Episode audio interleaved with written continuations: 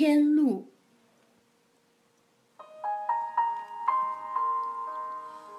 黑暗中，我紧紧抱着他的手，想给他哪怕一点的温存。寒风中，我乘着洁白的哈达，在云端注视着那条绵亘的天路。唐古拉山口，海拔六千一百三十二米，狂风漫卷，沙土铺天盖地。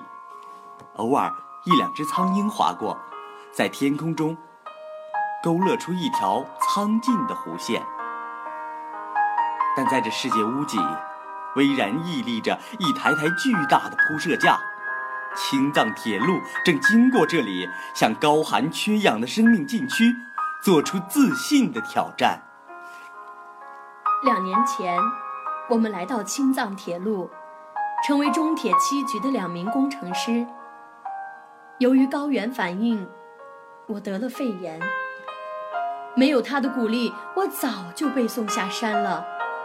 在这青藏线上，意味着懦弱和退缩。其实那时的他高原反应也很强烈，但每天他对我的细心呵护，感染着雪域上的每一个生灵。我们的感情在山下人看来不可思议。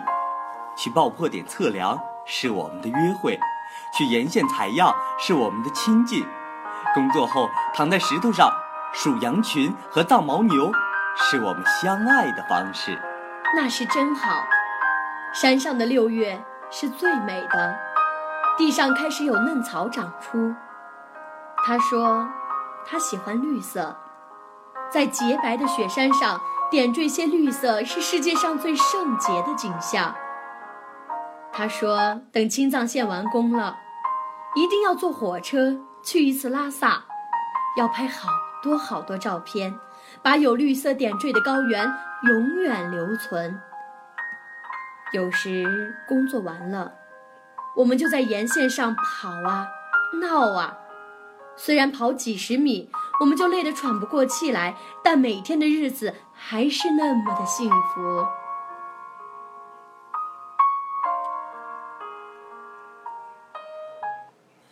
二零零三年十一月的那个早晨，我永远无法忘却。烽火山隧道的爆破任务交给了我们局，学习特控的我义不容辞。当两个爆破点成功爆破后，最后一个却一直没有声响。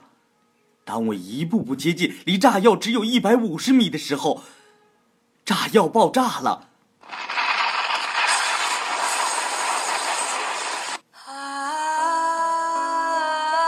当我在看到他的时候，他什么也看不见了。我瞎了，我是个瞎子了。我还想工作，我还想到线上去。我，我甚至再也看不到你了。不，你别这样，还有我呀。你，我是个废人了。你不想嫁给一个残疾人吗？听我的，我们分开吧。我不能连累你，听我的。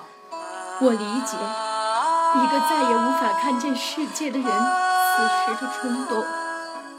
我开始照顾他，给他喂水、喂饭。有时他粗糙的大手突然抓住我，两行带血的泪珠从纱布上流下来，滴到洁白的枕巾上。我好怀念我们曾经的日子，我多想看看青翠欲滴的小草和火红的格桑花呀！哪怕我能摸摸它们，嗅嗅它们的味道，那该多好啊！我知道，他是那么热爱生命，热爱生命的颜色。而此时的高原，白雪覆盖，更别说能长出什么植物了。于是，下山的车队当中多了一个我。我要到格尔木去，去给他采摘一把最美的青稞草，最美的格桑花。当我知道车祸发生时，已经是两天以后了。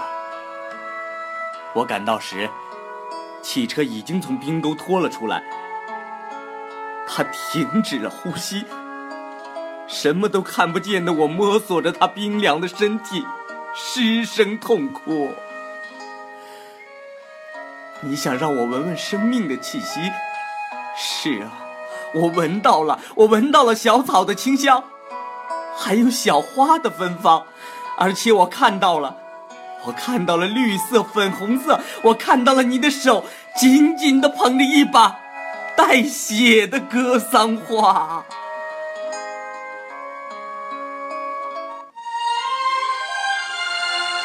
给你讲一个藏族的传说吧。好啊，我听着。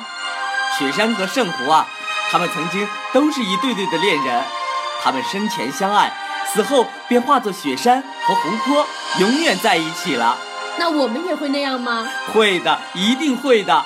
等着我吧，我会继续干的。到时青藏线通了，我会带着你去拉萨。去拉萨。